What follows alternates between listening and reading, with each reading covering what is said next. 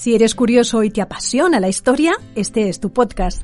Descubre más capítulos en Podimo y simplemente por ser lector de Historia National Geographic, disfruta de 90 días gratis en la plataforma. Entra en go.podimo.com barra es barra curiosidades y empieza a disfrutar.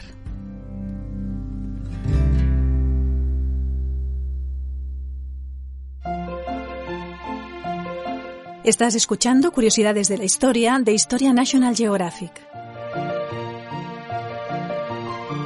Hoy hablaremos de la vacuna, el gran invento de la medicina del siglo XVIII.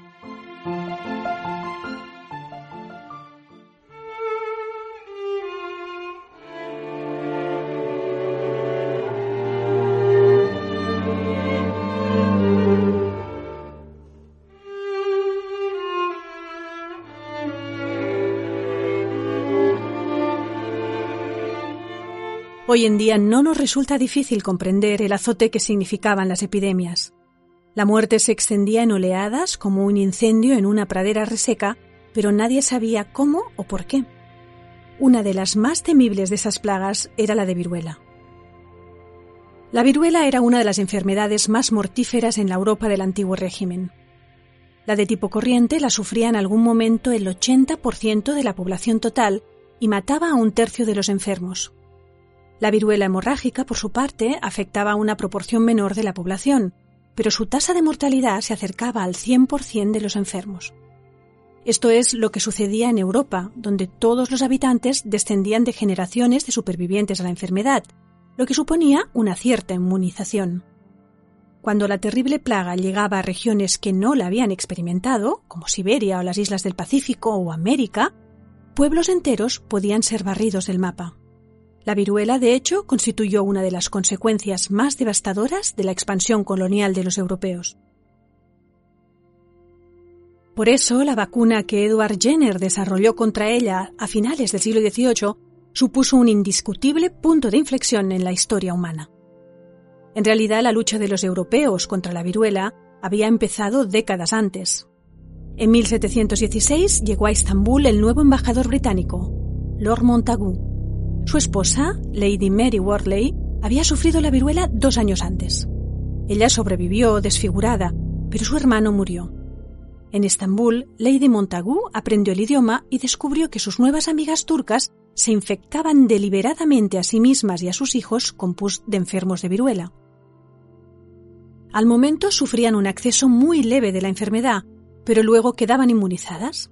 Esto impresionó muchísimo a Lady Montagu, una mujer de carácter independiente que había aprendido por su cuenta griego, latín y francés y que se había casado contra la voluntad expresa de sus padres. Sin dudarlo un momento, inoculó a sus propios hijos y declaró Soy lo bastante patriota como para tomarme la molestia de llevar esta útil invención a Inglaterra y tratar de imponerla. En realidad, Lady Montagu no era la primera en plantear en Europa esta vía para prevenir la viruela, pero ella le dio gran publicidad y la defendió enérgicamente frente a la dura oposición de médicos y eclesiásticos. Durante el resto del siglo fueron inoculados personajes de alto rango, como los reyes de Dinamarca y de Suecia, los duques de Parma y de Toscana, o la cerina Catalina II. Sin embargo, el método turco, denominado variolización, tenía un serio inconveniente, entre un 1 y un 3% de los inoculados enfermaban gravemente y fallecían. Por lo tanto, la variolización nunca llegó a imponerse. Lady Montagu falleció en 1762, ignorando que un chico de entonces 13 años, llamado Edward Jenner, iba a dar el paso decisivo contra la viruela. Antes que él, por lo menos cinco médicos habían investigado sobre la vacunación. Uno de ellos, Benjamin Jesty, llegó incluso a realizar un experimento. En 1774, durante una epidemia de viruela, inoculó el virus de la viruela bovina a su esposa con éxito. Pero fijémonos en el joven Jenner. Nacido en 1749 en la pequeña localidad rural de Berkeley, en el condado de Gloucester, hijo del vicario del pueblo. Edward sufrió la viruela en su infancia, lo que le dejó secuelas duraderas en su salud. Fue aprendiz de un cirujano, estudió y practicó en un hospital se unió a la Asociación Médica Local y publicó estudios detallados sobre varias enfermedades y campos muy diversos, como los globos aerostáticos o la ornitología. En 1788, uno de sus globos se estrelló en la propiedad de un tal Anthony Kingscote, que tenía una hija llamada Catherine. Cuando Jenner fue a recuperar el globo y disculparse con el padre, conoció a la hija y aquel incidente casual acabó en boda. Ese mismo año, su estudio de los pájaros cucos le abrió la puerta de la Royal Society. Durante la década de 1790, Jenner buscó sistemáticamente el modo de proteger a la humanidad de la enfermedad que había estado a punto de matarlo en su infancia. Conocía la variolización, pero buscaba algo más eficaz, sin riesgos para el paciente. Científicos anteriores habían planteado que la viruela de las vacas podía ser la solución, pero sin concretar de qué manera. La mayoría ni siquiera hicieron experimentos. Como médico rural, Jenner investigó muy a fondo la viruela de las vacas y a las personas que las ordeñaban. Observó así que los ganaderos, sobre todo las lecheras, que rozaban con sus manos las pústulas en las ubres de las vacas enfermas, contraían la viruela bovina, que les provocaba ampollas en las manos. Sin embargo, cuando llegaban epidemias de viruela humana, sus familias se contagiaban, pero ellos no. La viruela se manifestaba unos 12 días después del contagio, cuando la víctima empezaba a experimentar dolores musculares, malestar general agudo y fiebres de hasta 40 grados. Al tercer día aparecían manchas rosadas en la boca y la lengua y luego en el resto del cuerpo. Estas manchas se convertían al sexto día en pústulas que provocaban la muerte de muchos pacientes.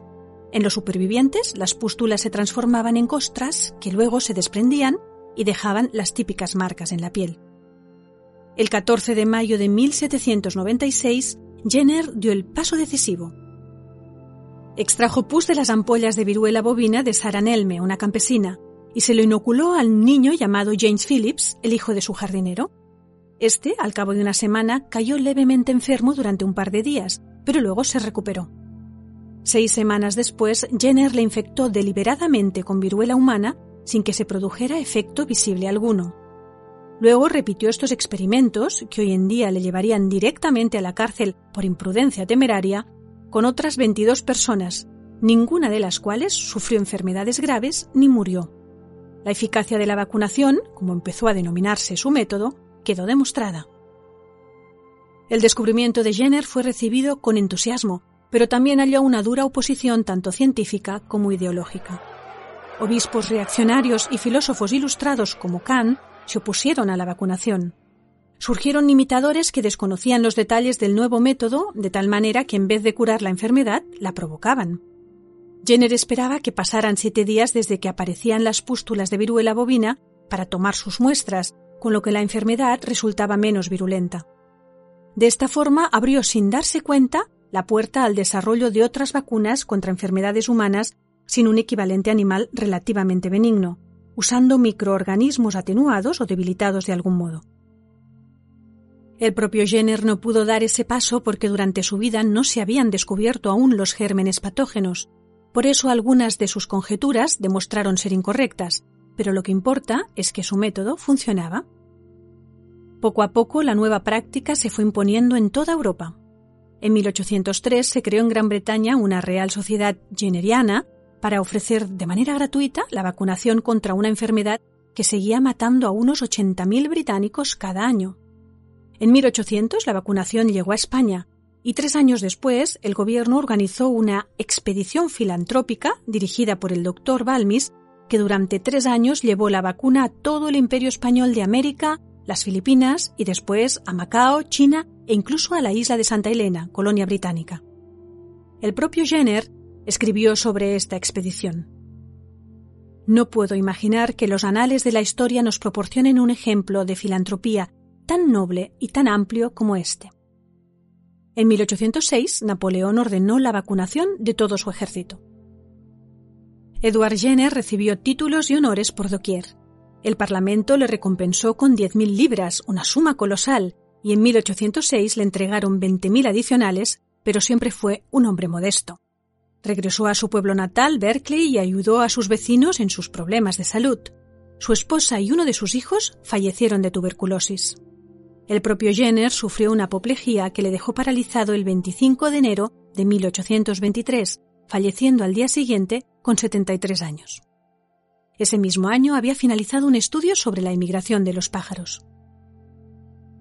En 1840 el gobierno británico prohibió la técnica de varolización y promulgó leyes para que toda la población fuese vacunada gratis. Sin embargo, aún no se comprendía la causa de la enfermedad. Para eso fue preciso esperar el descubrimiento de los gérmenes, gracias a Robert Koch y Louis Pasteur. Únicamente entonces fue posible crear vacunas contra enfermedades como la diarrea crónica intestinal grave, el antrax, la rabia, el tétanos, la difteria o la peste. El último caso conocido de viruela tuvo lugar en Somalia en 1977. Todo ello es el legado de un modesto médico rural inglés llamado Edward Jenner.